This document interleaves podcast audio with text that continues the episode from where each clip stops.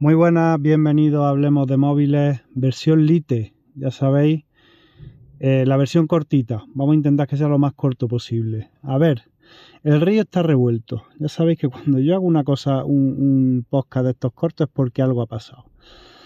Eh, hace una semana justa me llegaba el S21 FE y os puedo decir que a día de hoy el S21FE lleva ya unas cuantas horas o algún que otro día fuera de casa. sí, ya no tengo el Samsung, lo he, lo he vendido. Eh, bueno, la verdad que, como ya dije en el anterior podcast, pues las sensaciones iniciales no fueron muy buenas. Y os voy a explicar pues por qué, por qué lo he vendido.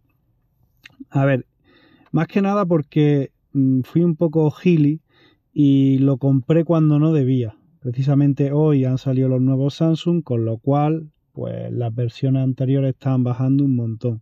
Aunque el FE era, era nuevo, llevaba un mes, pero bueno, al salir nuevos modelos, pues la gente quiere probarlo. Yo lo compré cuando no debía, mm, me salió barato, aún así, pero pero es que dio la casualidad de que al día siguiente de yo comprarlo, pues vi que en el foro de segunda mano, en los foros de segunda mano, los precios estaban bajando un montón.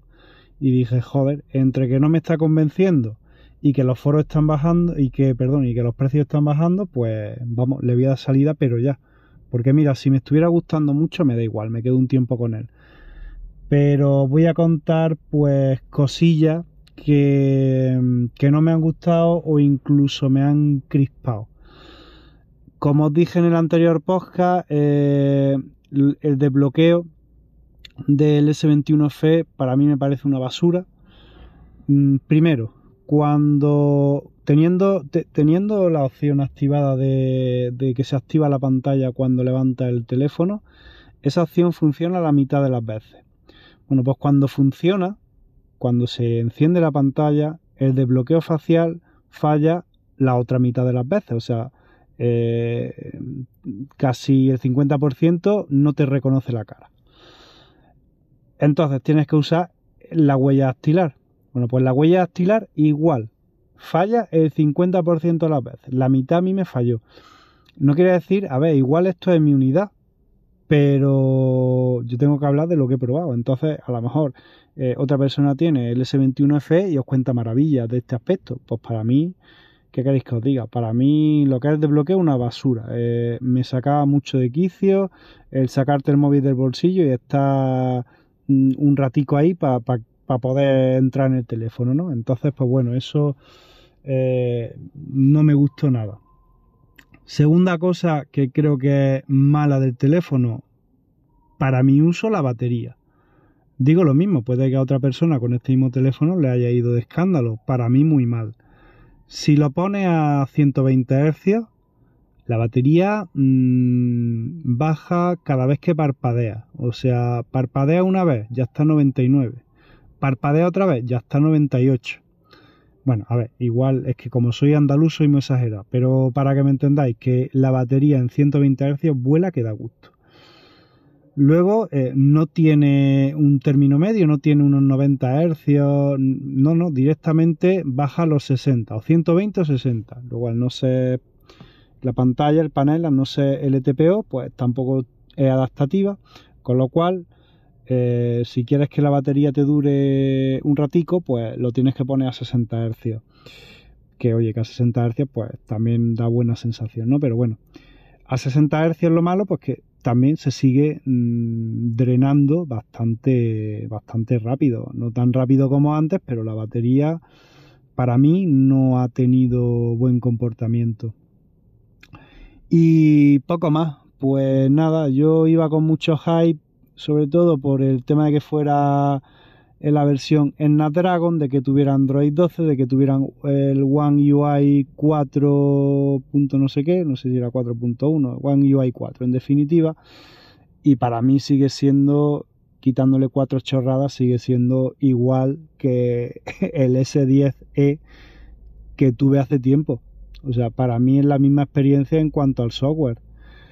En fin, eh, luego en cuanto a cámara, yo creo que la cámara describe muy bien este móvil. O sea, y si yo tuviera que describir este móvil, Samsung es buen móvil, no vamos a decir que es malo tampoco, pero ¿destaca en algo? ¿Es el mejor en algo? Pues para mí no. O sea, quitando igual si sacamos de este saco al, a lo ultra, ¿vale?